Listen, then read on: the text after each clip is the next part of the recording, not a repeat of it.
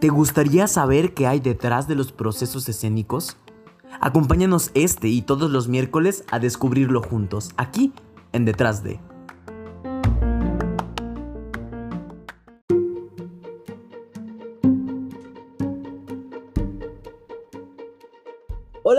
Sean bienvenidos a su espacio Detrás de. Yo soy su anfitrión Marco Martínez y el día de hoy tenemos un invitadazo. La verdad es que estoy muy, muy emocionado.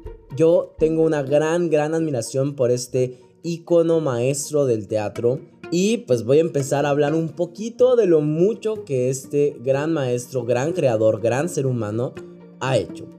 Es un prestigiado director y dramaturgo mexicano, reconocido como uno de los artistas latinoamericanos con mayor presencia internacional. Funda y dirige su propia compañía Teatro de Ciertos Habitantes. Sus obras, Beckett o El Honor de Dios, de monstruos y prodigios, el automóvil gris, ¿dónde estará esta noche? El gallo, todavía siempre, la vida es sueño, Quijote vencedor de sí mismo, no soy un fracaso, Artaud en mil pedazos, triple concierto y Kiki se han presentado ampliamente en su país natal, así como en festivales en todo el mundo. Paralelamente ha dirigido ópera y espectáculos de gran formato. Sus creaciones se han presentado exitosamente en los cinco continentes. La crítica especializada lo ha hecho merecedor de múltiples reconocimientos, tales como Medalla al Mérito en las Artes 2019, Laurel de Oro al Mejor Director del Festival MES de Sarajevo, Mejor Director Visitante de la Ciudad de Nueva York, Mejor Director de Teatro de Búsqueda, Mejor Director de Teatro de Grupo entre otros tantos. Importantes instituciones le han comisionado y coproducido sus obras. Estas comisiones van a nivel internacional en lugares como Edimburgo, Alemania, Austria, Bélgica, Estados Unidos y por supuesto México, en importantes festivales como el Festival Internacional Cervantino, Coordinación Nacional de Teatro y Universidad Nacional Autónoma de México, entre otras tantas. Su formación artística profesional comenzó desde temprana edad, como actor con Susana Wayne y como músico con Erika Kubaksek. Es director egresado del Centro de Capacitación Cinematográfica. Perteneció al grupo austriaco Carpa Theater.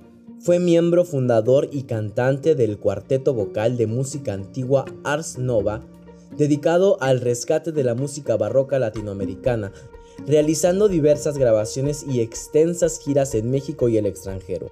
Constantemente es invitado como maestro, conferencista y jurado en calidad de experto en creación interdisciplinaria y procesos de investigación escénica a nivel nacional e internacional. Es miembro del Sistema Nacional de Creadores de Arte del FONCA. La publicación Líderes Mexicanos lo ha reconocido como uno de los 300 líderes más influyentes de nuestro país. Pues, como pueden ver, estamos de manteles largos, con los globos en el estudio, con todo, todo. Estamos muy, muy emocionados. Personalmente estoy muy emocionado. Espero, como todas las pláticas que hemos tenido, les deje un gran aprendizaje o una gran reflexión o les haga pasar por lo menos un buen rato. Él es, nada más y nada menos, que el maestro Claudio Valdescuri que amablemente aceptó esta invitación a este espacio. Y pues sin más ni más, vamos con el maestro. Hola, hola, pues estamos aquí el día de hoy con un invitadazo que es el maestro Claudio Valdescuri. Este, ¿Cómo estás, Claudio? Muy bien, Marco. Gracias por la invitación a ti. Me siento muy entusiasmado con establecer esta conversación pues ya somos dos. Yo también estoy muy entusiasmado. Sabes que yo he seguido tu carrera este, desde hace muy poco tiempo, he de admitir, ¿no? Desde que vi la promoción y algunos videos de El auto sacramental de la vida de sueño. Y me pareció un trabajo de, a simple vista, ¿no? Porque nunca lo he visto entero ni, ni he tenido el gusto de, de verlo. Este, me pareció un trabajo mágico, ¿no? O sea, ya de entre de solo verlo, me pareció mágico en, fotos, en videos, en, pequeños fragmentos que se ve. Aparte que pues toda la técnica, toda la cuestión humana también que, se expresa ahí. Este, Yo quisiera empezar esta, esta entrevista hablando un poquito eh, de tu formación, pero me gustaría que, que habláramos cómo se dio, ¿no? Tú tienes una formación multidisciplinaria, cine, música y danza. No, no sé si, este, si ahí agregué yo algo de más. Tu cuenta. No, en realidad sí es una formación multidisciplinaria, no pensada como tal, digamos. La, la vida me fue presentando estos distintos órdenes y pues yo nomás seguí el, el camino, el llamado, el gusto, digamos, ¿no?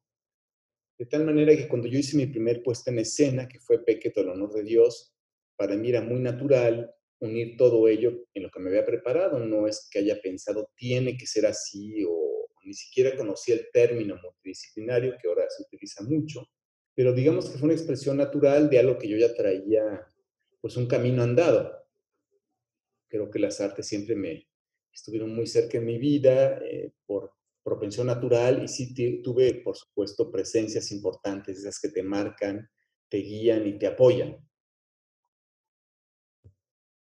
¿Podrías mencionar algunas de esas presencias? Sí, claro. Bueno, primero, este, mis padres, ¿no? Mi padre, aunque, aunque no lo conocí porque murió antes que tuviera un año, pues dejó una casa llena de libros, discos, pinturas, vamos, el arte por todas partes y puesto a las manos de, de sus cinco hijos. Mi madre de, de, profesión pintora, que lo tuvo que dejar por tener que sostenernos, pero aún así esta vocación artística, eh, siempre, digamos, apoyando esa expresión. Mi hermana Silvia, una hermana que era mi hermana mayor, que se ocupaba mucho tiempo de mí justamente por ser la mayor, me lleva 10 años, y, tenía más tiempo que mi madre, digamos, y, me llevó a experiencias fundamentales. Una de ellas fue entrar a un coro de niños que dirigía, dirigía Erika Kubasek, una mujer austríaca que fundó una, una academia cerca de mi casa. Y yo ingresé a ese coro y me abrió un mundo verdaderamente insospechado, o sea, una ventana al arte genial. Y ahí, de ese mismo, de ese coro nació el grupo de teatro en el cual permanecí 17 años nada más, en una formación diferida a través de los años. Em, también con Susana Wayne, que fue la fundadora de este, de este grupo, que llevaba la intención de formar gente de teatro, yo añadiría ahora, formar gente, olvidémonos de teatro, formar gente a través del teatro. Y algunos nos quedamos en el arte muy metidos, otros no, se dedicaron a otras cosas, pero el arte ha sido parte fundamental de su expresión y de su educación sensible. ¿no?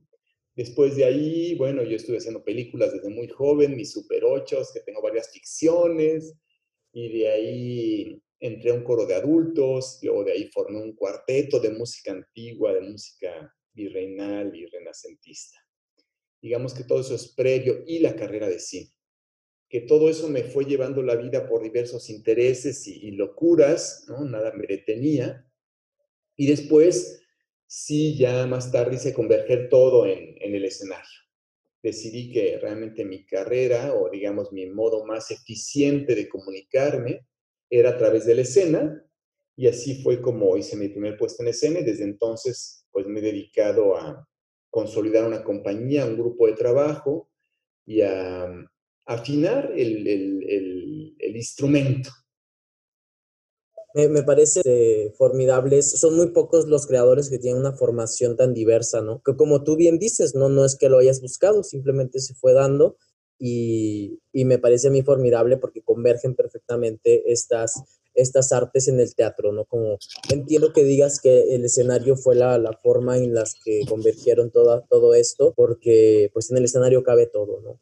Has hablado en otras entrevistas del sentido de grupo en el trabajo que realizas. ¿A qué te refieres con esto, Claudio? Mira, yo como te nombré, siempre he estado en, el, en la creación que emana de los, del grupo digamos que mi, mi, formación no es, nunca ha sido de manera individual, digamos de esta manera, ¿no? Sí, entonces, también, pues mi expresión está ligada a la expresión del grupo.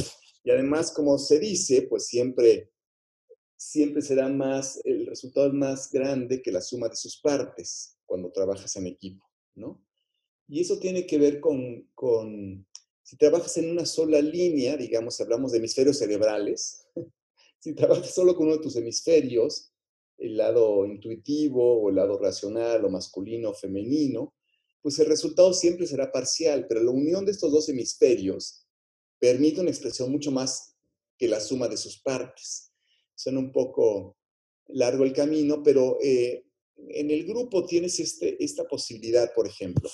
Si hablamos de estas dos energías, de la energía femenina, que es la que crea, la que nutre, ¿no? Como estar en el, en el, en el vientre materno, en el cual hay nutrimiento constante, digamos que el grupo viene a ser esta, esta gran olla, este gran cáliz en el cual estás virtiendo ideas, probando y probando y probando.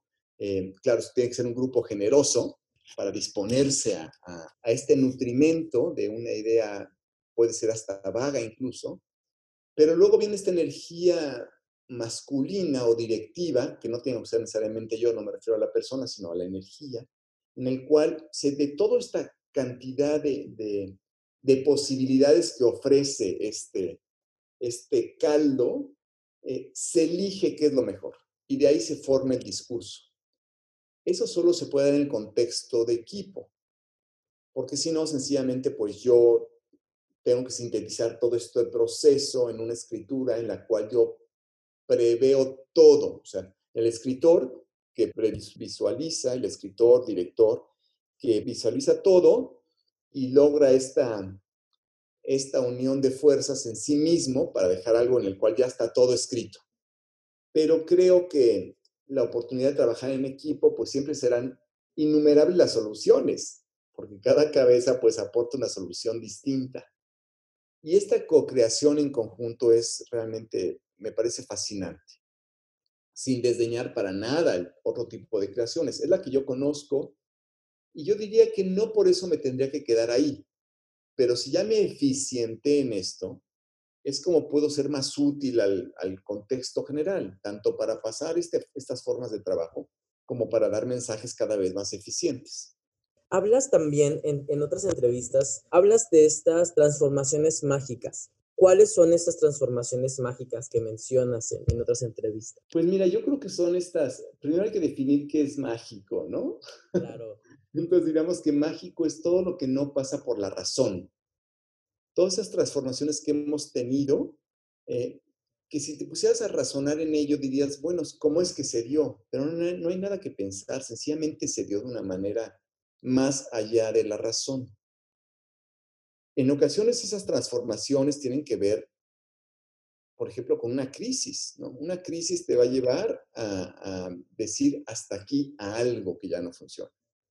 Y entonces, ahora sí que este, este momento, este momento de inflexión del individuo, que pareciera un, desastre, se convierte en una, una posibilidad de potenciar tu energía, de llevarla a un rumbo insospechado es cuando te digo que es mágico, ¿no? Pero igual no nada más sucede con la crisis, puede ser cosas, también le llamo mágico, por ejemplo, cuando uno está muy conectado con un decir, como puede ser este podcast tuyo, ¿no? Estás conectado con transmitir una, una información, te das cuenta que mágicamente se empiezan a, a congregar y dirías, si lo hubiera pensado antes, si lo hubiera razonado, si lo hubiera planeado paso a paso, seguramente a lo mejor no sale sencillamente un sentido de certeza que entra dentro de lo mágico, dentro de lo que no es, no podrías explicar. Y de pronto ya está hecho, de pronto vas a voltear, permito que esté.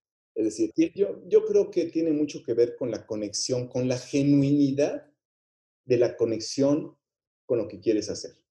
Es decir, cuando, cuando es un, estás muy conectado con esa intención, se dan esta serie de eventos mágicos como puede ser lo que podríamos llamar la llamada fortuita, la imagen que aparece, el, la persona adecuada, eh, porque hay algo que se confabula. Yo siempre digo que se confabula y, y, empieza a fluir, empieza a fluir y entonces me ocurre, por ejemplo, mucho con los elencos o los creativos. De pronto aparece la persona más indicada que nunca te hubieras imaginado, que no sabes ni cómo llegaste a ella.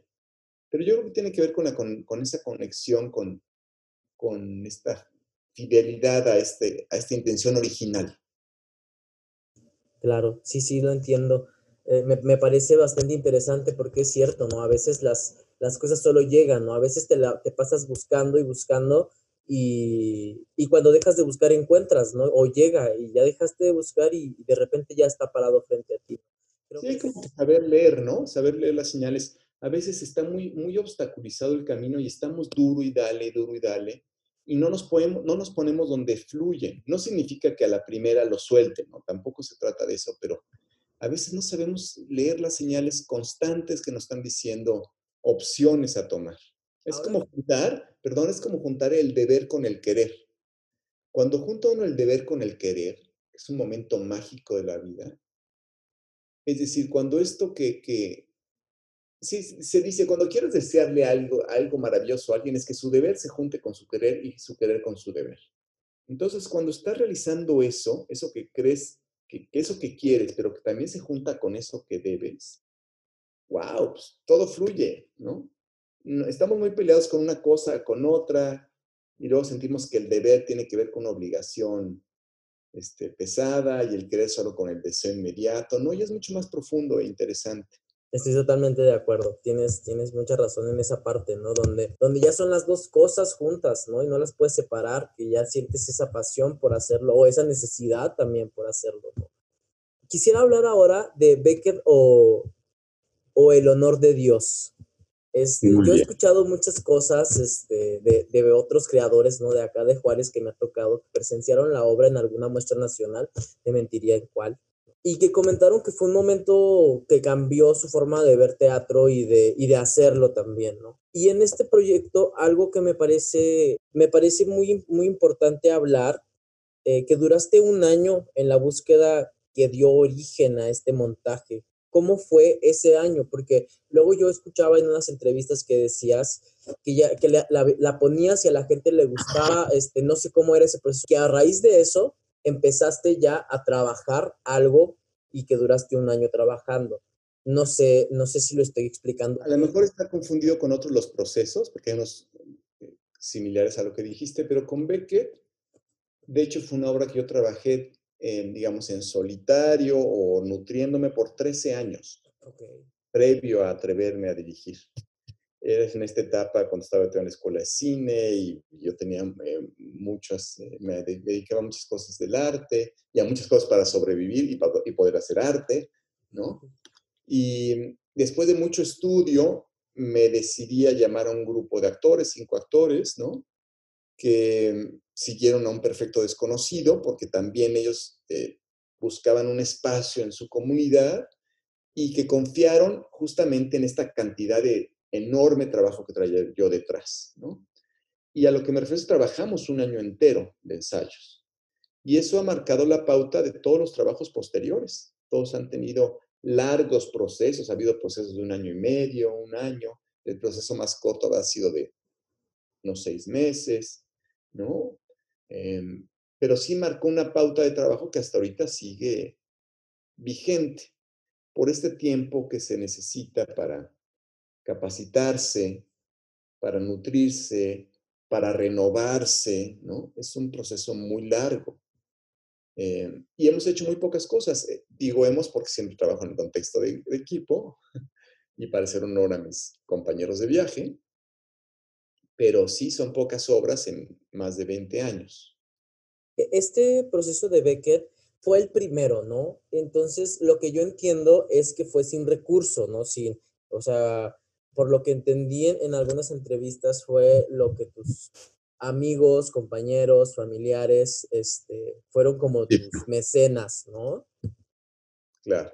Mira, fue, fue tal cual como dices, ¿no? Fue un proyecto hecho con ayuda de, de la comunidad cercana. Y también hay algo ahí que sigue vigente, porque de, de, alguna manera estos mecenas sigan siendo los actores o los creativos que participan en estos largos procesos que nadie los paga nadie los puede pagar. Pero no había institución de por medio. Luego fueron apareciendo, el trabajo mismo pidió, pidió los apoyos, los convocó por sí solos. Y esto no creas, ha habido trabajos posteriores, eh, a la mitad de nuestra carrera o cercanos, que se siguen haciendo sin apoyo, otros con apoyo, otros sin apoyo, pero, pero esa es la maravilla del teatro, que puedes hacerlo con un libro o puedes hacerlo con una producción gigantesca. Y, y, pues sigue ejerciendo la misma regla, porque las reglas del juego, es decir, las maneras de producir teatro en 20 años han cambiado, curiosamente, muchísimo. Los, eh, cuando ya logras llegar a arribar a un, a un modelo de trabajo, se cae ese modelo y hay que reinventarse otra vez más. Pero mientras el espectador necesite a alguien que le hable, pues siempre habrá manera de reinventarlo. Pero sí que para nosotros fue un parteaguas, fue una obra tremendamente bien recibida, que, pues sí, que nos abre un espacio en la comunidad, yo diría nacional y rápidamente también internacional. Duraste un año ensayándola. ¿Dónde ensayaban? Ensayaban porque yo ubico las imágenes, están en una escalera, ¿no? De, de un lugar específico. No sé si, si, todo el tiempo estuvieron en el laboratorio que, que tu agrupación realiza ahí o, o, era como en algún espacio prestado de alguna institución? O, pues mira, la historia de todo teatrero fueron seis meses de estar pues donde se pudiera, literalmente. Las instituciones, al menos aquí en la Ciudad de México, son bastante generosas en prestarte lo que pueden. Es decir, no se cuenta con dinero, pero yo siento que el teatro es un ámbito muy generoso en el cual no es que haya dinero, pero hay mucha voluntad. Y entonces, pues las instituciones cuando pueden, mientras no esté peleado con otros, otras necesidades inmediatas de la institución, pues te prestan el espacio, pero tampoco te lo pueden asegurar, entonces estás un día en uno y al otro día estás en otro. Y realmente fue una producción nómada, como otras también posteriores, aunque la compañía sea muy conocida. Y este, hasta que a los seis meses, recuerdo muy bien que uno de los actores dijo, Claudio, yo no puedo seguir en esta vaguedad, hay que definir algo. Entonces ya me puse a definir el espacio de presentación que iba a ser el Museo del Carmen, el ex Museo del Carmen, en la Ciudad de México, del Convento del Carmen, que es un museo bellísimo del siglo XVII o XVI, eh, con una escalera de, de madera, una escalera de piedra real maravillosa, que había sido usada en un espectáculo que fue muy icónico, que se llamó Lo que cala son los filos. Y yo me sentía como, eh, no, no, estaba bien seguro de entrar en ese lugar que había sido tan importante para, para el teatro en México. Pero luego dije, bueno, en realidad yo tengo tan mala memoria que me acuerdo que me gustó muchísimo, pero no me acuerdo cómo solucionaron. No voy a copiar soluciones. Si resulta es porque la obra lo está pidiendo, porque la exploración lo está pidiendo, pero no porque esté copiándole a nadie. Y, y creo que fue una muy buena decisión. Ese lugar nos dio mucho más que una escalera, nos dio una bola de un montón de recursos, los secos de, de, de la piedra, el, el, tener el techo en el cual podían correr los actores y los, la gente podía escuchar los pasos por arriba de ellos, distintas entradas, los claroscuros.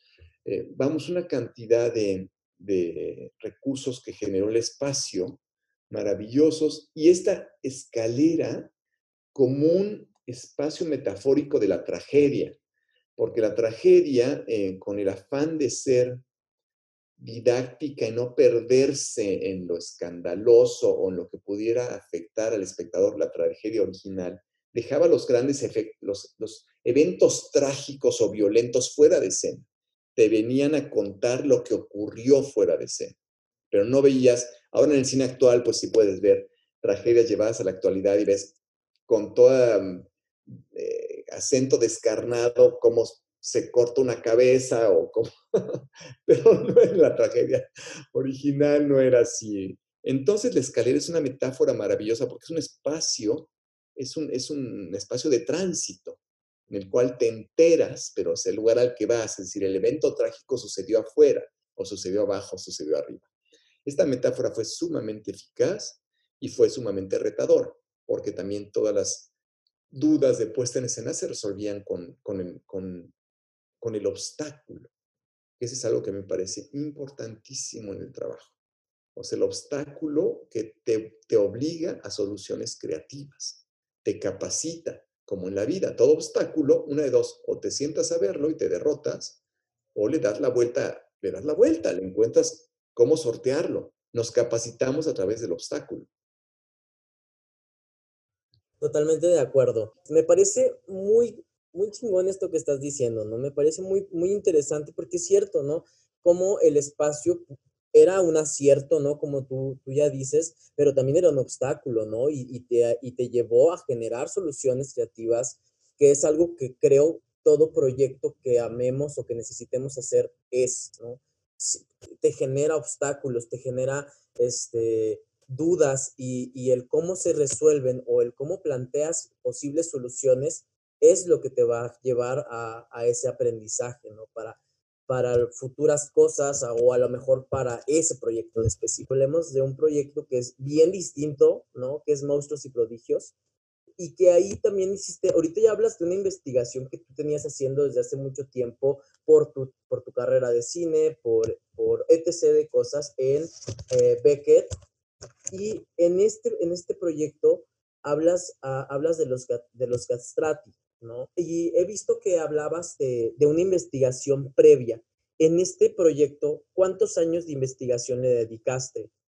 Fueron tres años de investigación previa, sin embargo, muchos años de experimentación, porque te nombraba que yo tuve un grupo de música antigua, eh, que vamos, eh, mucho de este repertorio, o parte de ese repertorio, convivió con el tiempo de los castrados, ¿no?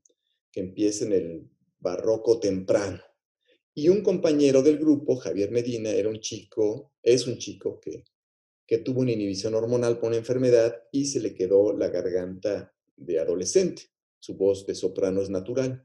Entonces, la convivencia con él fue lo que fue acercándonos al tema y qué hacer con esto, que em, empezamos a investigar juntos, luego a la investigación se sumó Jorge Curi, el coautor, y de ahí salió esta, esta obra llena de, de efervescencia, de un, de un, eh, nace esta confrontación entre la belleza y la razón, también hablando de estos hemisferios cerebrales, ¿no?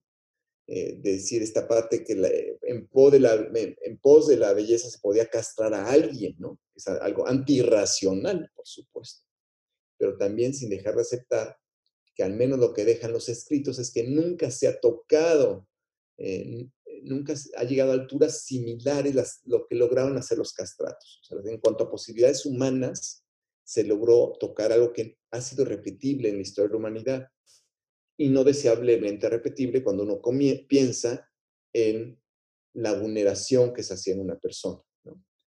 Pero bueno, fue un proyecto lleno de exotismo, de descubrimiento, de alegría, de locura, porque es, es, una locura y, y, este, y entramos este gozo de la música, que también siempre ha acompañado mucho mi vida y mis procesos y mi expresión, con un grupo de, de siete individuos enloquecidos que no venían del teatro, ¿no? Eran músicos, era un jinete, eh, y que terminaron siendo artistas multidisciplinarios. Una vez más, creo que la palabra salir va a salir muchas veces, aún a mi pesar, pero esa obra pues eh, nos catapultó al mundo, definitivamente.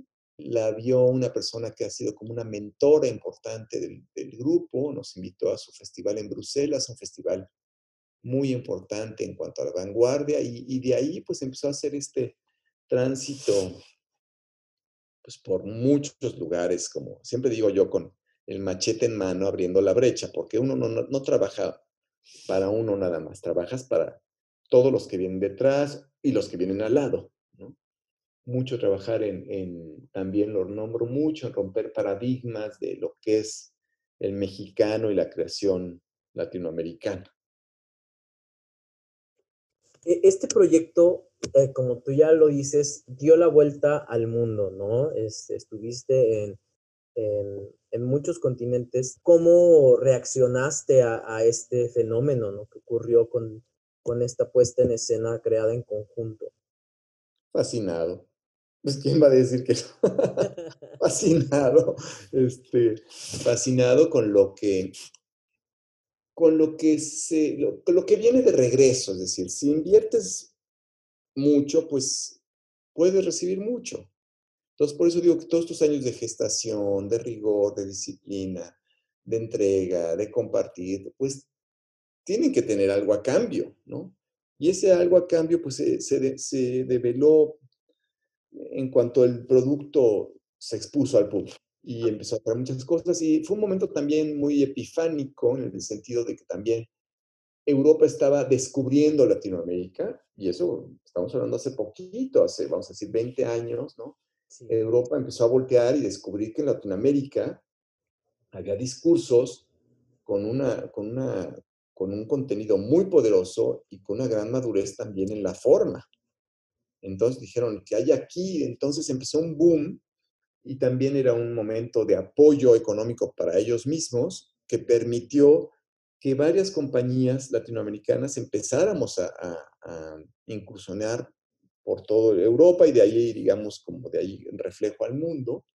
Y como todo tiene una acción y reacción, todo crece y decrece, en este momento ha decrecido este, este apoyo que tienen estos, estos foros o festivales quién quita que regrese después, pero en ese momento fue un momento muy afortunado y nos tocó pues llevar como, como la bandera de este país a muchos lugares y que abrió, como te digo, puerta a muchos otros que han venido, aunque hoy por hoy sea un contexto, hoy por hoy, no el más favorable, pero esperemos que se abran de otras maneras y a otros tantos.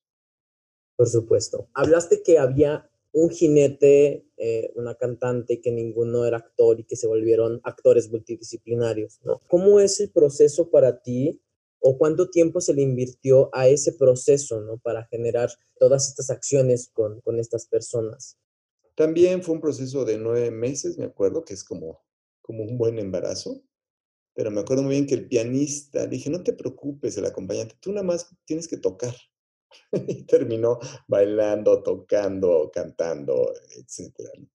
Es inevitable. Yo siempre les digo a los participantes, tú vas a llegar aquí tan lejos como quieras, tú pones el límite. Y nunca he encontrado a nadie que diga, pues me quedo aquí.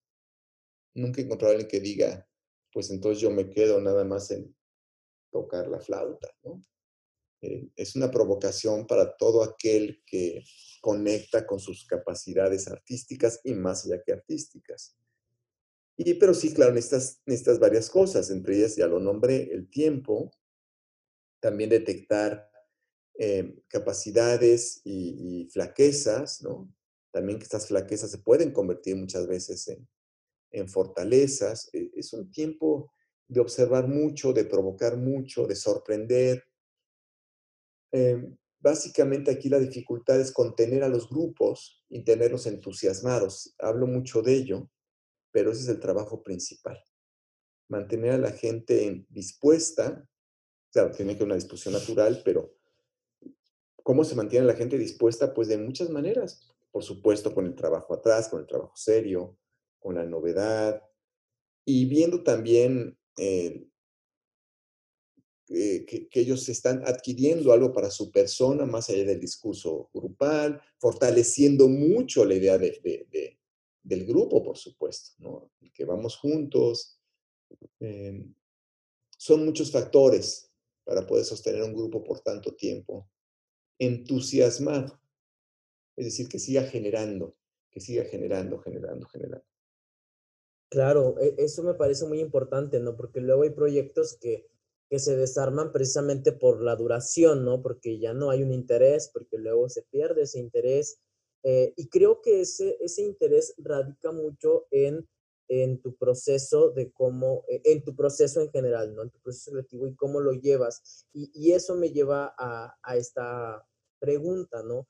E, en cada proyecto te reinventas, es decir, no repites fórmulas, no tienes una fórmula ya hecha. ¿Cómo encuentras el punto de partida de esa búsqueda que vas a emprender con la agrupación? El punto de partida. Creo que en cada proyecto ha sido distinto, pero claro, ese punto de partida es el todo, ¿eh? Exacto. Es, es lo que yo, yo siempre hablo de la intención, esa intención de querer comunicar, esa cosa que te inspiró, esa cosa que te hizo cambiar tu forma de ver, esa cosa de la cual aprendiste y quieres compartirla con los demás. Ese es el gran punto de, quiebre de cada proyecto. A lo mejor por eso tardamos tanto entre uno y otro, porque también hay que permitir que, que se exprese que se exprese desde la parte más profunda o a veces, a veces es íntima, a veces no. Porque a veces un proyecto nace del encuentro con otro. De pronto hay una empatía y una afinidad muy grande en, en decir algo y se, se prende rápidamente. Y hay otras cosas que están esperando dentro de uno, cuándo llegará el momento de madurez para tomar ese tema y hablar de él. Cada uno ha partido de puntos muy distintos, pero sí tienen que estar conectados con un genuino deseo de comunicar con el otro, porque nuestra, nuestro trabajo es comunicar con un tercero, comunicar o, un, o una calidad de 20 o, o, no sé qué es, pero tiene que estar conectado con tu, con tu más íntimo de, deseo de comunicar algo, este, creo yo. Este deseo de comunicar algo es el que genera, yo por ejemplo he visto videos donde, donde mmm, tú junto con todo el equipo están, están en, en, un jardín, están en parques, haciendo, realizando distintas actividades, ¿no? Desde estar vendados, desde estar bailando, tocando instrumentos. ¿Cómo llegan? Y, no voy no quiero mencionar esas actividades solo como háblame de esas, ¿no? Sino, ¿cómo llegas a entender cuáles son las actividades, la experimentación que hay que realizar para esos, para los proyectos, ¿no? A partir de esta necesidad lo entiendo, pero no sé si pudieras hablar de al menos una cosa para entender sí. cómo llegas a eso. También es esta mezcla que, que de estos hemisferios femenino y masculino, digamos. Esta cosa de la, la, parte de la razón, que hay mucho trabajo por hacer, hay muchísimo trabajo de investigación, cuánto libro, cuánta fuente, una gran nutrirse de mucho de ello, pero por otro lado la percepción abierta, porque yo no te podría decir yo entro a los procesos, sí, con mucha información, pero luego esa información queda allí, o sea, no es para estar recurriendo allá a la mitad del ensayo. Planear todo lo posible, pero luego muy abierto a la percepción, a lo que te diga. Entonces, si te dice esto, que es un poco como trabajan los chamanes, por ejemplo, trabajan con, con la naturaleza, pero el chamán no, no necesariamente tiene un kit con todos los elementos, ¿no? Sino que trabaja con lo que tiene. Y si lo que tiene, pues a lo mejor no son las hojas que usó en otra ocasión, o la planta, o la piedra, o no sé, o la hora del día. Hay que trabajar con lo que se tiene, pero hay que ser muy perceptivo para descubrir esos recursos. Hay que, hay que trabajar, nunca se, nunca se tiene todo. Es más, eh, gran parte se pierde de, de, del ejercer del individuo esperando a tener todas las herramientas nunca se tiene todas las herramientas. Sencillamente hay que estar hablando, hay que estar perceptivo ya con, lo, con todo lo que traes, con todo lo que te preparaste.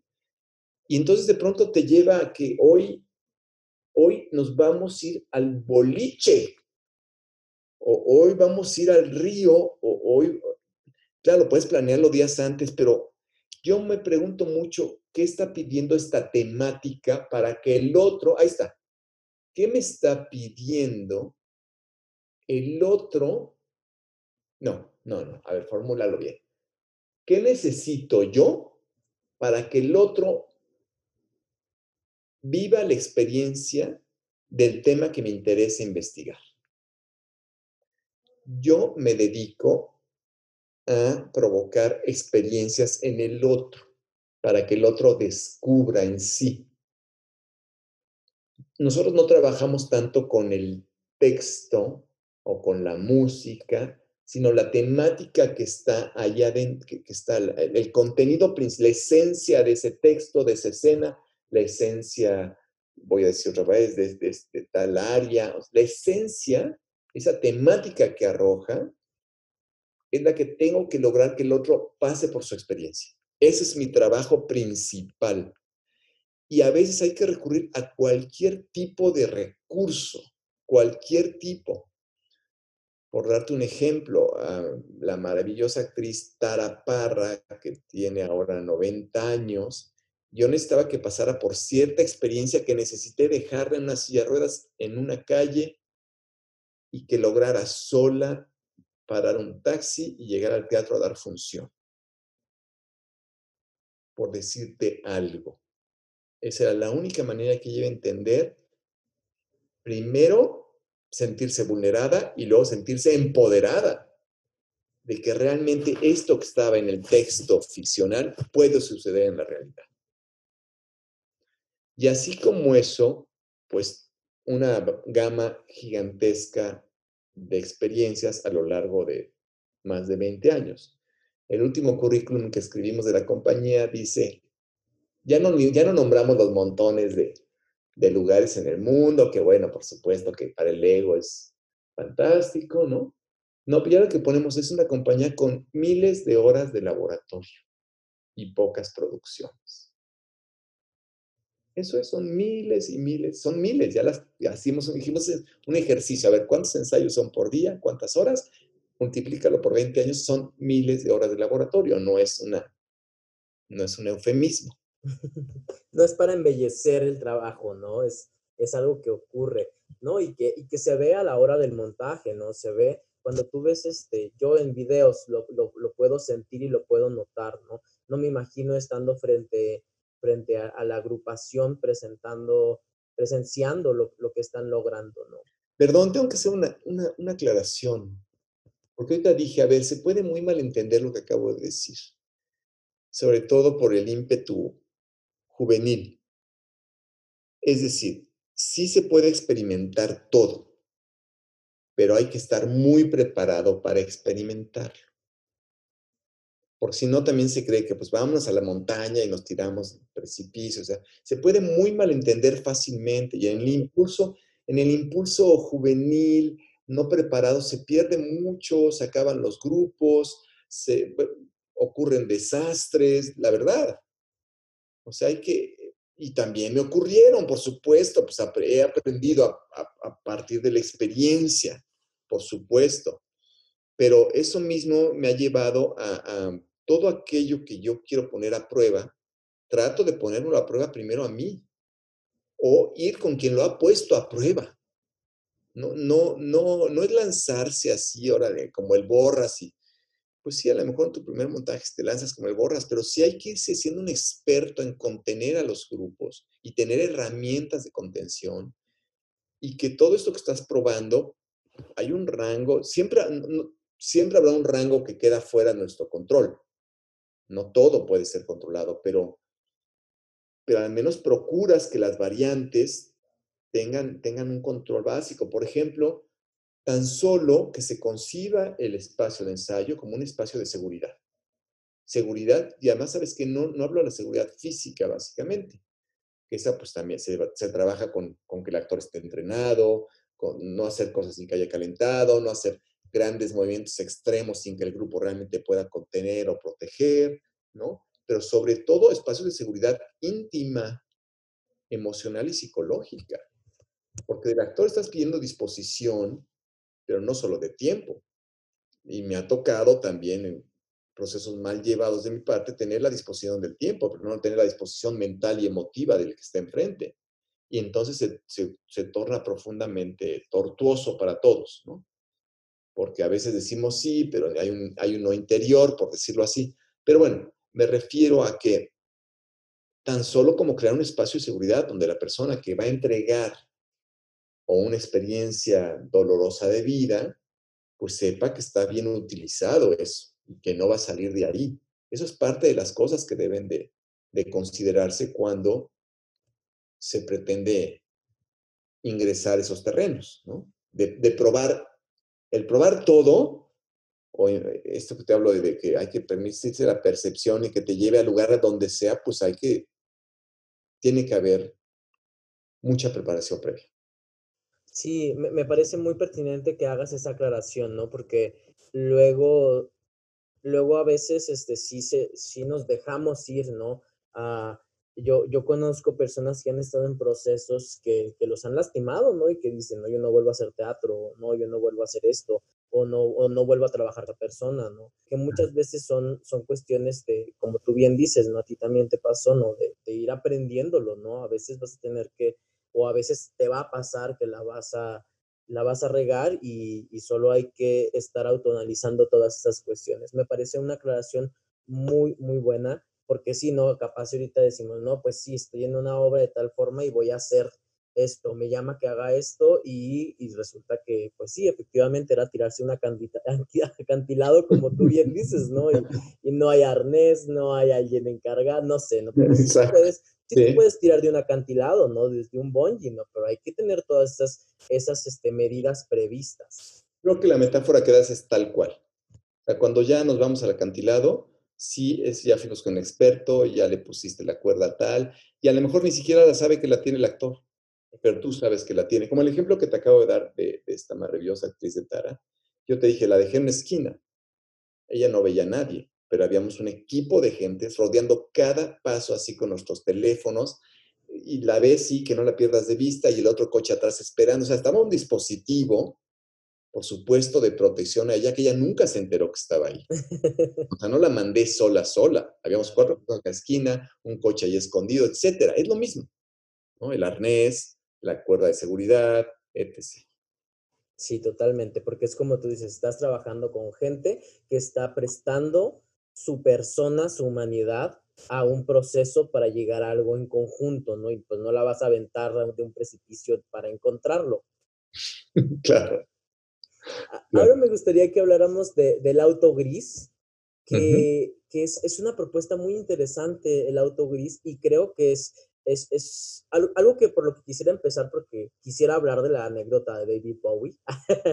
Muy bien. Pero eh, me gustaría hablar primero de eh, la actriz japonesa y que después llegó también una actriz francesa a ese montaje, ¿no? ¿En, qué momento tú decides que necesitas una actriz japonesa, una actriz francesa o simplemente pasó?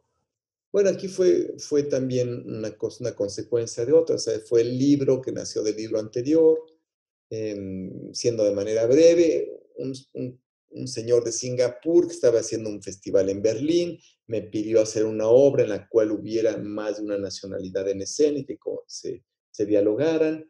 Yo había visto este tipo de narración de cine mudo en Japón y quería hacerlo con el automóvil gris. No pude levantar la producción hasta que llegó una persona que me dijo, yo te lo voy a producir. Y eh, pues fue genial, eh, esto lo produjo Berlín, entonces yo le dije, ya lo tengo, pero ¿cómo? Sí, ya, ya lo tengo, se trata de esto, esto y esto, porque había estado años buscando patrocinio y demás no lo había logrado. Y, y, originalmente era un proyecto que iba a ser con un cantante de kabuki, un, pianista mexicano y una actriz mexicana, y resultó que este maestro de kabuki, yo había conseguido una, una traductora, el maestro de kabuki, este cantante, afortunadamente se enfermó Digo afortunadamente porque además fue temporal y, canceló la posibilidad de trabajar juntos. Y le dije a la eh, eh, eh eh, traductora, entras, vas a escena. Y, esta chica que es Irene Akikoida, ella traía una experiencia en teatro Takarazuka, que es un tipo, Takarasca, que es un tipo como de teatro de, de revista japonés, y bueno, pues aprendió español haciendo el automóvil gris, este, y aprendió muchas cosas que no sabía y, y otorgó otras tantas que sabía. Y se creó este discurso entre México y Japón con el equivoco, el equívoco mucho de por medio, o sea, este desentendimiento que hizo cosas profundamente divertidas en el proceso y acompañados por una obra en sí portentosa, que es la película Automóvil Gris, que está narrada así en efecto por, un, eh, por ahora por una actriz afrocaribeña francesa, una eh, actriz japonesa y un pianista mexicano que hacen el soundtrack, ¿no? Este no es exactamente el, elenco original, fue cambiando. Irene siempre ha estado en el proyecto el pianista, pero eh, es un proyecto para mí muy querido, que fue más, más la forma que el contenido, fue más jugar con la forma, ¿no? De, cómo este género antiguo lo, adaptamos, una película mexicana maravillosa pero desconocida, me refiero a los grandes públicos, y, pues resultó un caballito de batalla extraordinario. Es eh, una obra muy, muy, muy, muy presentada en todas partes, en muchos países, en muchos idiomas. Eh, muy querida para mí, que se sigue presentando desde hace 20 años. Me, me, parece sensacional ese, esos encuentros, ¿no? Como a raíz de algo, pues nace otro proyecto, ¿no? Lo que tú decías, cómo van entrelazados cada uno de los proyectos, ¿no? Uno y desde entonces, desde entonces fuimos íntimos, amigos íntimos de David Bowie y yo. Desde entonces somos íntimos amigos, porque, no, en efecto, él nos, él nos presentó, o sea, él vio la, no sé dónde la vio, la, y nos le fascinó, y nos programó para un festival, que era un festival que estaba compuesto de las cosas que más le habían gustado en la vida, pero no, nunca fuimos íntimos, pero David Bowie, el, rumor. Me buscaban como que yo fuera el íntimo de David Bowie, entonces me da mucha gracia porque pues, fue una, fue muy puntual, güey. Pasó de correos electrónicos a de pronto sí, a que esté en la obra y tomar la foto y todo. Pero bueno, pues somos íntimos en gustos, porque le gusta mucho el automóvil gris y a mí también me gusta mucho el automóvil gris. Entonces sí puedo decir que somos amigos íntimos, que compartimos este, algo que nos gustaba me encanta cómo se van haciendo esas historias, ¿no? Cómo se va, se va este... Sí, me, me, encantó porque me invitaron, cuando, cuando murió, me invitaron a un foro. Y yo de plano le dije, oigan, la verdad no, no se me niegues que es que no sé nada de David Bowie más que nos invitó y le gustó, no sé más, o sea, cualquier otra persona sabe más que yo. Y, bueno, pues no sé a quién habrán invitado. Es, es muy hilarante, pues, eh, escuchar esto, porque qué loco que alguien crea eso, ¿no? A partir de, de, de cómo tú lo cuentas, ¿no? De cómo vemos este otro lado, pero ya la gente sí se en su Pues sí, si está a favor, pues está a favor de uno, pues que esté a favor de uno. Tampoco voy a, tampoco lo desmentí hasta ahora que estamos hablando. ya es tiempo de desmentirlo. Ahora, pues ya pasando esta historia fascinante de David Bowie, me gustaría que habláramos de esta puesta en escena, ¿Dónde estará esta noche? Que fue una colaboración con la compañía de teatro de los Andes. Eh, ¿Cómo fue esa colaboración? Eh, esta obra trata de, de Juana de Arco, ¿verdad? Juana de Arco. Fíjate que este personaje es curioso, no, no, no sé. Me marcó desde muy niño, desde que vi una película con Ingrid Bergman. Yo no sé si esta, esta conexión o esta, si esta conexión de este personaje, que esto es ah, de lo que he hablado tanto, ¿no? Esta conexión con tu genuino, yo a veces le llamo el deseo de corazón, ¿no? este, esta cosa que va más allá del deseo inmediato, es algo que que tu vida la darías por ello, porque realmente mi causa no es una guerra contra sacar a los ingleses, ni me, o sea, lo que creo que me llama la atención de ella esta, esta certeza, esta certeza en, en, en su voz interior y el poder que puede, o sea, no hay límite para, para quien conecta con ello. Es muy sorprendente lo que esta niña de esta adolescente logra, ¿no? Logra terminar con una guerra de 100 años, eh, poderosísimo, ¿no? O sea, no es tanto el asunto político de su época lo que me interesa o no, porque también ya tampoco veo los lados polarizados, es decir, pues no es más importante el inglés que el francés ni nadie, ¿no? Pero bueno. Pero ahí estaba luchando algo por algo en lo cual creía profundamente y una certeza que para mí siempre me ha dejado apabullado. Este personaje lo, lo, tomé ahí para hacer una obra, que fue donde, estaré esta noche, en la cual en este universo de hombres y, esta sola chica, pues la intuición fue trabajar con ocho hombres y una sola actriz, ¿no? Para crear todo este universo en un texto nuevo, inspirado también en Bernard Shaw y en el, y en el juicio original. Pero me llama la atención que este personaje sigue muy vigente en mi vida de tal manera que hace un par de años, ah, y otro dato más, me acuerdo que a los, bueno, hace un par de años hicimos el montaje de un oratorio sinfónico que se llama Juana, eh, Juana de Arco en la Hoguera, que es un oratorio que tiene actores, cantantes, coro mixto, coro de niños, una orquesta enorme y nosotros le añadimos bailarines, o sea, fue una producción gigantesca que hicimos con la Orquesta Filarmónica de la UNAM, con la FUNAM, y luego la, repetimos en el Estado de México con la Orquesta Sinfónica del Estado de México. Y un discurso poderosísimo, musicalmente poderosísimo, eh, y que fue una apropiación de todos los elementos de la sala de concierto. y encontré que estaba también este personaje este, conectado con su interior y me, recuerdo que yo canté de, muy joven la primera versión de este, de este oratorio sinfónico en, un Cervantino, en una puesta en escena que hizo Luis de Tavira. Vamos, es un personaje que se presenta una y otra vez y, en un continuo, en un continuo. Eh, yo tendré que investigar. Pero creo que es eso, de eso que hablo yo tanto, estar conectado, con lo que hablamos hace rato, con un, con un, deseo, con un deseo genuino. Pero bueno, fue una puesta en escena que también a mí me ha dado mucho gusto escuchar a través de, de los años cómo tanta gente decidió su camino a partir de esa obra. No necesariamente para el teatro, sino esta determinación de esta chica cuánto inspiró a, mucha, a una generación que la vio decir, después de esa obra me cambió mi forma de ver, me entrega el arte o cambiaron mis paradigmas. Y eso pues por encima de, cualquier crítica que a uno le dé gusto, ¿no? Sí, totalmente.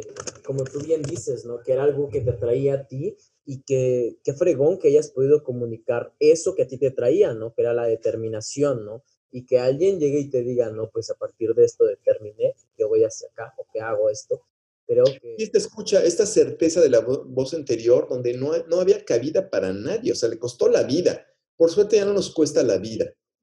Nos puede costar otras cosas, ¿eh? O sea, escuchar la voz interior y esta certeza, decir, bueno, es que pues te cuesta separarte de la familia o de ciertos amigos, o sea, sí, cuando uno sigue esa, esa, certeza interior, pues sí, no te queman en la hoguera como tal, pero sí vienen muchas cosas, sí, sí, este vas, sí, sí se van cerrando, se van quemando cosas, por supuesto pero, pero lo que espera del otro lado, de ser fiel a uno mismo, que es la única fidelidad que existe, porque ser fiel al otro seguramente va a entrar en contacto con tu fidelidad, con lo que realmente deseas. Me parece una enseñanza que hay que estar recordando siempre. Por supuesto, que es, pues que es el, muchos compañeros hablan, ¿no? Colegas, que para eso estamos aquí, ¿no? Para ser felices, ¿no? Y el ser fiel a ti, pues te va a llevar a eso. Durante un año o año y medio o nueve meses o seis meses que duran tus procesos, generas contenidos, experiencias que al final se utilizan o no en el montaje. ¿Cómo decides qué utilizar, Claudio? Bueno, esa, parte es, eh, digamos, es una parte deliciosa. Es delicioso cuando empiezas a armar o cuando tienes muchos ingredientes es padrísimo. Eh, y es cuando se dan cosas que parecen mágicas si lo vieras. Si tú asistieras a los ensayos del armado, dirías, ¿cómo es que esta gente logra estas acciones, voy a llamarlas prodigiosas, ya me lo puedo nombrar porque yo no las hago, así que no me estoy diciendo nada a mí. Este, de pronto dices, ¿cómo es que esta persona logra sintetizar y hacer todo esto a, a la enunciación? O sea, yo lo enuncio y el otro lo crea con una facilidad notable. Notable porque ellos lo crearon, porque ellos lo hicieron, ellos lo descubrieron, por eso pueden convocar a todo esto. Y el armado, pues es la parte más rica de todo esto. Para mí es, es donde yo en el salón de ensayo provoco y observo y dejo que el otro experimente y goce la experimentación y yo pues voy apuntando y apuntando, yo o quien me acompañe en, la creación del discurso, ¿no? como puede ser, por ejemplo, Mónica Hot, que ha sido una persona con la que he hecho últimamente varias obras, ¿no? Y luego este armado, pues es un armado de textos, de imágenes, de, de, música, que va creando un discurso arriba, pero todo lo que construye esos puntos de arriba este, se va descubriendo y se va armando, pero realmente es, es, una sección de tiempo corta en la que realmente se arma. Casi la, la inmensa mayoría del tiempo es en, en esta investigación temática a través de crear experiencias y de capacitar en disciplinas previstas.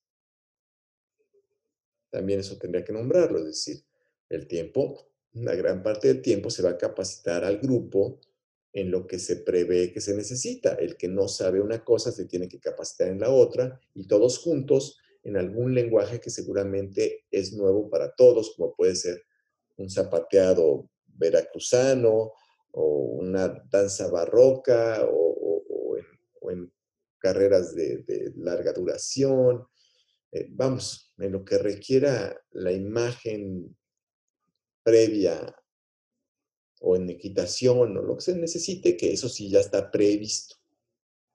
¿Cuánto tiempo? Ya tuviste un año, un año y medio de este proceso de, de generar experiencias, ¿no? De ir haciendo casi un archivo tú como director de experiencias y decir, aquí tengo esto, tengo esto, tengo esto. Y por eso me parece muy importante cuando hablas de solo lo enuncias y él es capaz de, evocarlo, ¿no? Porque ya está toda esa experiencia previa, ¿no? Ya, ya lo vivió, ya incluso a lo mejor ya lo hicieron juntos como agrupación, ¿no? ¿Cuánto tiempo necesitas tú ya para el montaje como tal, después de todo este, de todo este año, año y medio? Mira, varía, como bien dices, como cada proceso varía. Hay algunos procesos en los que se van dejando células ya mm, como ellos nunca lo saben. Yo trabajo mucho con la poca información a los actores, muy poca información.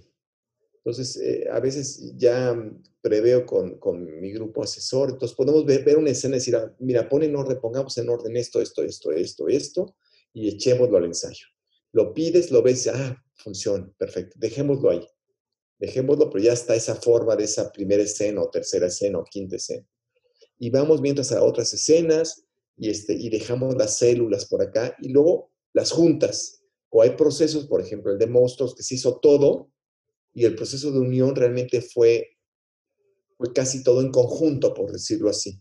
Pero hay otras no, que se van haciendo células por acá o por allá. Y mucho es cronológico, porque pues una cosa, es cronológico porque ya que logras a sintetizar y ver eso, pues te permite ver lo que sigue aunque no es totalmente, por ejemplo, una obra que hicimos recientemente, Triple Concierto, que requiere una destreza pianística muy particular. O sea, aquí trabajé con músicos, no con actores, entrenados en el teatro. Pues, por ejemplo, los conciertos finales, que son conciertos de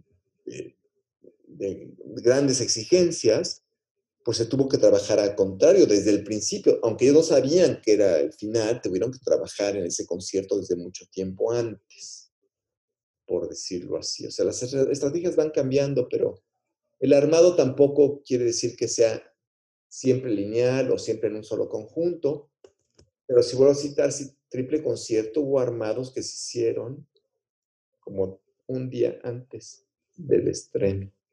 ¿Por qué, por ejemplo, en esa obra? ¿Por qué?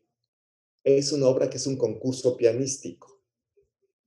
Los actores no tenían que saber quién va a ganar.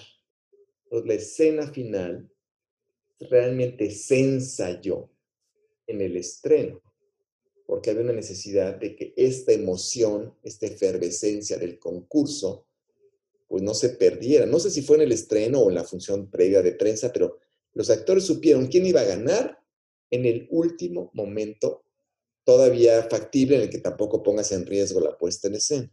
Claro. ¿No? Pero eso es, eso es un doble juego entre no perder, que, que ni el actor pierda la emoción ni el público pierda la emoción. Pero varía en cada proyecto. Hay proyectos, por ejemplo, el automóvil gris, que sí requeriría de una exactitud absoluta minuto a minuto, porque es un lip sync en el cual la actriz o el actor tiene que su boca ser perfecta con la boca del... Entonces eran, sin mucho experimentar, pero una vez dejado eso, a lo que sigue, hasta que quede perfecto y a lo que sigue. Y a veces tardábamos en un minuto de la, de la obra una semana, o podía ser avanzar cinco minutos en un día, cambiaba mucho.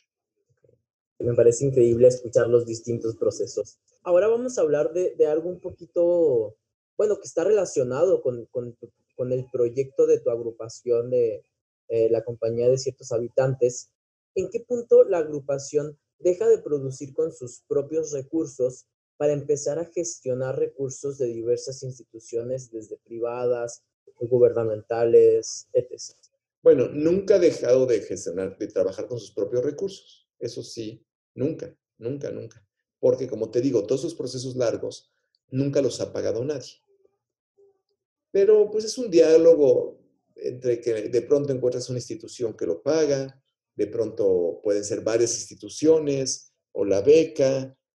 Lo que, lo que, como no es constante, pues también va a hablar de tu capacidad de, perseverancia, porque las becas van y vienen, los apoyos van y vienen, y hay que saber, pues, trabajar en vacas flacas y en vacas gordas. En realidad nunca se deja trabajar con recursos propios.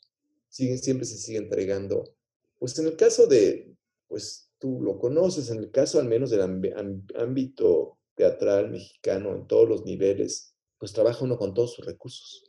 La vida está puesta, la familia está parte del recurso, ¿no? Los que estaban antes y los que vienen se vuelven parte de, del todo, ¿no? O mis hijos ya salen en los videos de promoción. Todo lo recurso y es una línea muy, muy delicada entre la vida personal, la vida, la vida familiar y el, el, arte, como que está muy desdibujado, dónde termina una cosa y dónde termina la otra. En mi caso sí sé que están totalmente mezcladas. Mis discursos están totalmente eh, inmiscuidos en, en mi momento de búsqueda personal. Eso es mi proceso artístico. Eso sí, no hay, o sea, como que no hay de que me voy a echar un salto a lo que sentía ya antes. Yo te diría, por ejemplo, yo ya no montaría las obras anteriores. ¿Por qué? Pues, o sea, si siguen en, repertorio, tienen una función, tienen una función muy útil eh, para, para, la, para la compañía, ¿no? Pero ponerme a indagar un tema que ya indagué, que creo haber llegado a ciertas cosas, mientras que hay otros temas que requieren la atención, ya no lo, no lo puedo dividir, como tampoco puedo o podemos entregarnos a discursos que puedan ser muy interesantes, por ejemplo, en la forma o en la economía, pero que no estén ligados con este discurso intuitivo personal de cuál es esta búsqueda personal de, actual de la vida. Ahí, no hay, ahí sí no hay, no se separan una cosa de otra. Es más, con los años se ha exacerbado. Es decir, sí, o sea, ya es, es, es, es difícil de pronto tener que decir que no a muchas cosas que podrían ser muy interesantes, muy atractivas, colaboraciones con artistas padrísimos, pero si no hay una sintonía con el decir, no, ya no. Era de lo que hablábamos con, con, este, Juana de Arco, ¿no? la decisión. Sí, qué bueno que lo dices, mira, ahí está, sí. Y sí, sí, pues sí, sí quemas cosas, hay gente que a veces se molesta o no entiende, pero bueno, pues ni, modo, no se puede todo. Pero que se pueda lo principal, que se pueda lo principal. Totalmente de acuerdo. Ya estamos llegando ya, pues estamos ya en la recta final de esta entrevista. Y por último, quisiera preguntarte, ¿qué consejo le darías a alguien que quiere ser director de escena o que busca ser director de escena? Mm, ¿Qué consejo? Bueno, primero que sea muy honesto con su decir. Pero tampoco, fíjate, porque hay distintos tipos de directores. Y todos son igualmente importantes en este concierto de la expresión humana, ¿no? Hay directores de una eficiencia genial para agarrar este, discursos de otros y, ser muy eficientes hacer maravillas. Hay quienes que somos autores, directores, que nos toma mucho tiempo eh, cocinar, eh, vamos, hay muchos tipos de, acercamientos a la dirección y todos son igualmente importantes, válidos, mejor o, peor hechos, pero ¿qué consejo? Sí, bueno, que trabajen mucho estos dos hemisferios. Vuelvo al principio de, de, lo que hablamos hoy, es decir, hay que trabajar mucho la, la, parte femenina, esta parte que tiene que ver con, con el nutrimiento, con, con lo interior, con este trabajo en casa, con lo que no se ve, ¿no? Porque el, estudio no se ve, el estudio no se ve, el conectar realmente con, mi deseo, todo eso con la inclusión de, ideas, de, ideas, diversas, ¿no? Por ejemplo, la, si hablamos de entidades como la madre, ¿no? La madre no distingue entre sus hijos, los ama igual al que saca buena calificación o al que no saca buena calificación y a, casos extremos, a la madre de un criminal no deja de ser su hijo, o sea, esta cosa de, de incluir, de, o sea, incluir ideas diversas, del nutrimento, mucho con esa parte femenina, porque se piensa que el director tiene que ser el que decide, no, pero hay que permitir también este mundo también, digo, de la magia, de lo que no es racional, hay que, hay que permitirlo mucho, encontrar un buen, un buen eh, nutrimento. Y por otra parte, la parte directiva, la parte que elige, la parte que calcula, la que parte que pide prueba, que pone límites, porque en realidad, hablando de directores o no, todos nuestros proyectos bien logrados han tenido esta buena combinación de estos dos elementos, que es el principio de generación que habla el libro que se llama El Kibalión, que son las leyes universales, son siete leyes que las enuncian todas las grandes filosofías este, del mundo, en Occidente y Oriente que es esta, esta, el principio de generación, que todo tiene una madre y un padre, todo, que eso está sintetizado en nosotros. Y a veces se cumple en más de uno y uno, uno puede fungir la parte directiva o la parte masculina y otro la parte femenina, que no tiene que ver con género, no tiene nada que ver con el género. Puede haber quien sea una mujer muy directiva y un hombre muy femenino que se deje guiar y sea muy inclusivo. O sea, no tiene nada que ver con género. Pero todos nuestros proyectos bien logrados tienen que ver con un buen diálogo de, estas dos, de estos dos hemisferios. Cuando no están logradas las cosas es porque se exacerbó la energía masculina o la femenina, o las malentendemos, ¿no? Entonces, este equilibrio de las dos fuerzas permite que todo proyecto de director, actor cualquier cosa en la vida se logre o no se logre. Esto es realmente como una invitación hermética o oculta para que quien escuche esto pues se ponga, si le interesa, pues a investigar más. Pero todo objetivo bien logrado que haya logrado en la vida tuvo que ver con este balance, en este diálogo de estos dos hemisferios, de estas dos energías. Y también nuestro trabajo del arte está ahí en medio. Yo siempre digo que lo, máximo que se puede hablar de arte es cuando alcanza el nivel poético o la poesía de per se, ¿no? La poesía lo que logra es juntar lo irreconciliable. Entonces, cuando logramos un buen tránsito, que también es lo que se, lo que se busca en la meditación, es cuando ya estos dos hemisferios trabajan en conjunto y logran que lo que parece irreconciliable cohabite. Y es cuando se da, es cuando ves en escena dices, aquí hay poética. Cuando ves en escena y dices, híjole, al minuto de que se abre el telón, dices, aquí hay poética personal.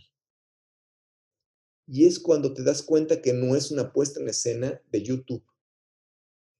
Cuando es genuino, cuando, cuando tiene algo, y te das cuenta rápido, cuando se poetizó, cuando, cuando levantó del piso, si no toda la puesta en escena, en los momentos que, que, se, que se eleva por encima, es este momento, este momento en el cual, sí, se poetizó.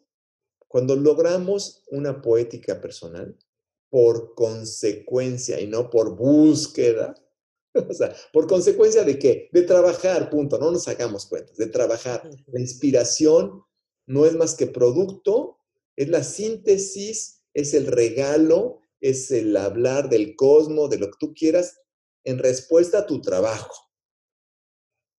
La inspiración que recibió quien quieras, Pablo Neruda, quien tú quieras, pues está primero sustentada en muchísimo trabajo y de pronto sí, a lo mejor la noche de desvelo, la noche de inspiración, pero bueno, fuera de casos raros que yo no conozco, como decir, cuando, cuando San Pablo se cae, después de estar matando cristianos, se cae del caballo y se rompe la cabeza y le viene, ¿no? Momento de inspiración, pero no creo que es el caso de todos. En realidad, casi todos los demás, los seres mortales más normales, estamos, tenemos que trabajar para, para esa inspiración hay que trabajar mucho y luego hay que, ¿sabes qué? Ya estoy hablando mucho, perdón, ¿qué respuesta? No, no, no te preocupes, no te preocupes. Pero mira, la inspiración también tiene que ver con el trabajo, mucho trabajo por detrás, y también saber conocer qué nos inspira. Eso no lo escuchamos nunca. Y los espacios de inspiración requieren soledad, requieren aislamiento, requieren, requieren condiciones que no estamos dispuestos a dar por el tipo de vorágine de acción que tenemos ahorita, este miedo al detenerse, al silencio. Pero la inspiración requiere silencio, o sea, hablas, dices, nutres, preguntas. Bueno, ahora cállate, ¿sí? haz la pregunta y cállate, silénciate. Y si lo que te sirve, si dices, es que a mí me viene inspiración cuando me baño, pues váyate más seguido, ¿no? Haz lo que necesites. Y esos espacios están muy poco considerados actualmente. Se nos pide eficiencia, nos exigimos eficiencia. Y esos espacios, híjole. Yo, mira, yo tengo problemas con, la, con el insomnio desde tiempo atrás, pero ya no me peleo. Ya sé que cuando yo digo me hablan, cada quien lo ponga como quiera. Yo digo, si me están hablando, mm, no voy a decir ya quién siendo que me está hablando, así. Si me están hablando y es la una de la mañana y esto me implica toda la noche, pues no lo voy a perder, no, no pierdo la oportunidad, aunque al día siguiente de clases, tengo que entrenar y tengo que correr. Y sí, mira, ahorita estoy en la consecuencia de un proyecto que estoy trabajando y sí, me despertaron, así lo digo yo, ¿eh? para que sirva para...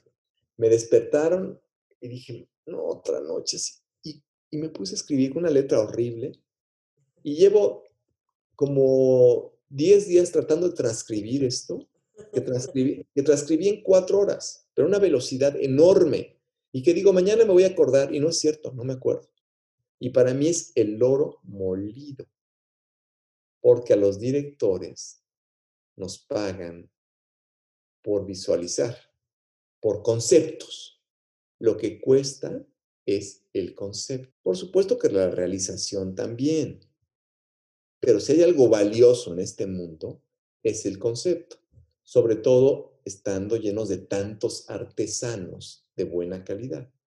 Es decir, hay mucho artesano, pero hay poco artista, porque el artista siempre va a encontrar otra manera de reinventar la realidad inmediata. Eso es el arte, la reinvención de lo que ya está en la naturaleza. La repetición de ellos se vuelve una artesanía igualmente importante. Imagínate qué haríamos sin artesanos, cuánta gente tendríamos oportunidad de ver eso que descubrió ese artista. Si no es el artesano que la replica, muchas veces, pues solo el afortunado que le tocó estar cerca de aquellos o aquel o aquella. Entonces, cumplimos todas funciones muy importantes. Pero el director artista no el director artesano, sin demeritar ni uno ni otro, se le paga por sus conceptos.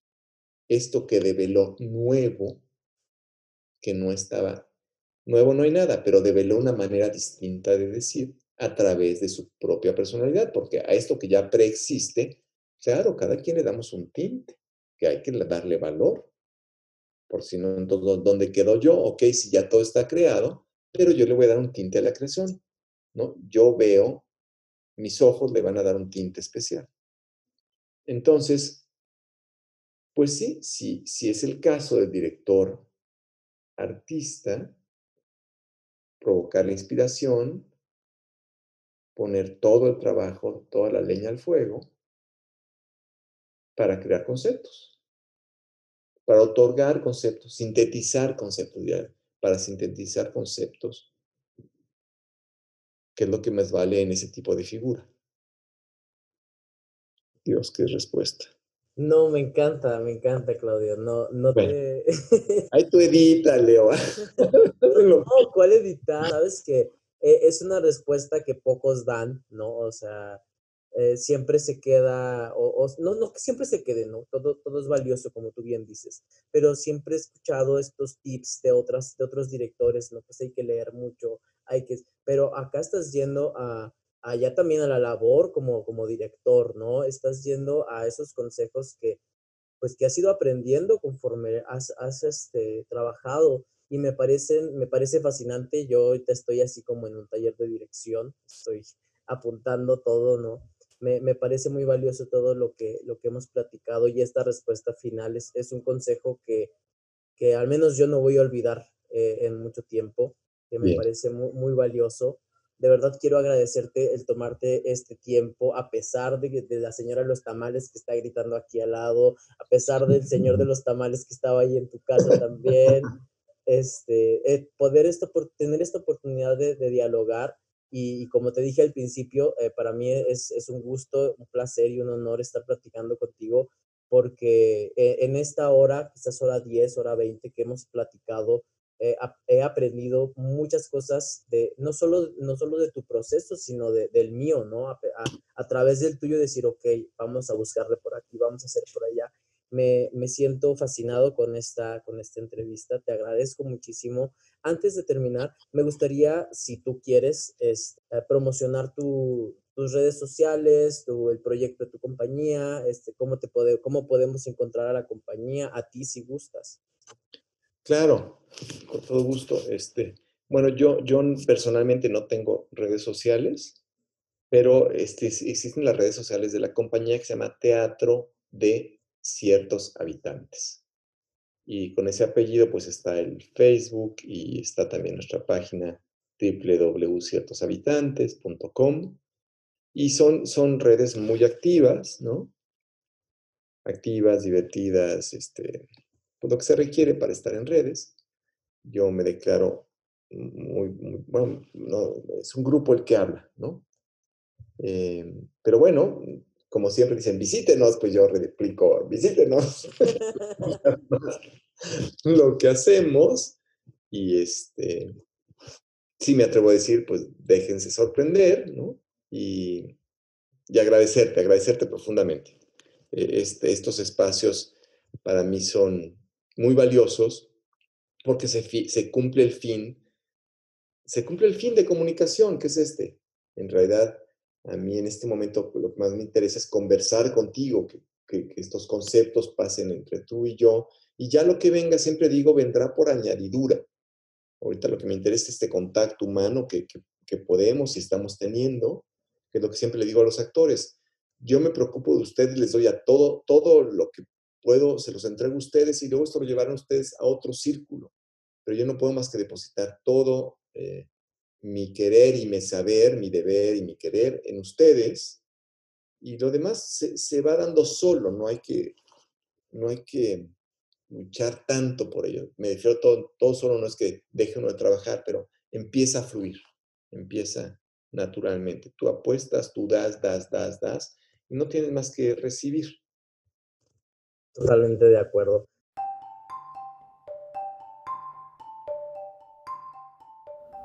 Esperemos si hayas disfrutado este capítulo de Detrás de.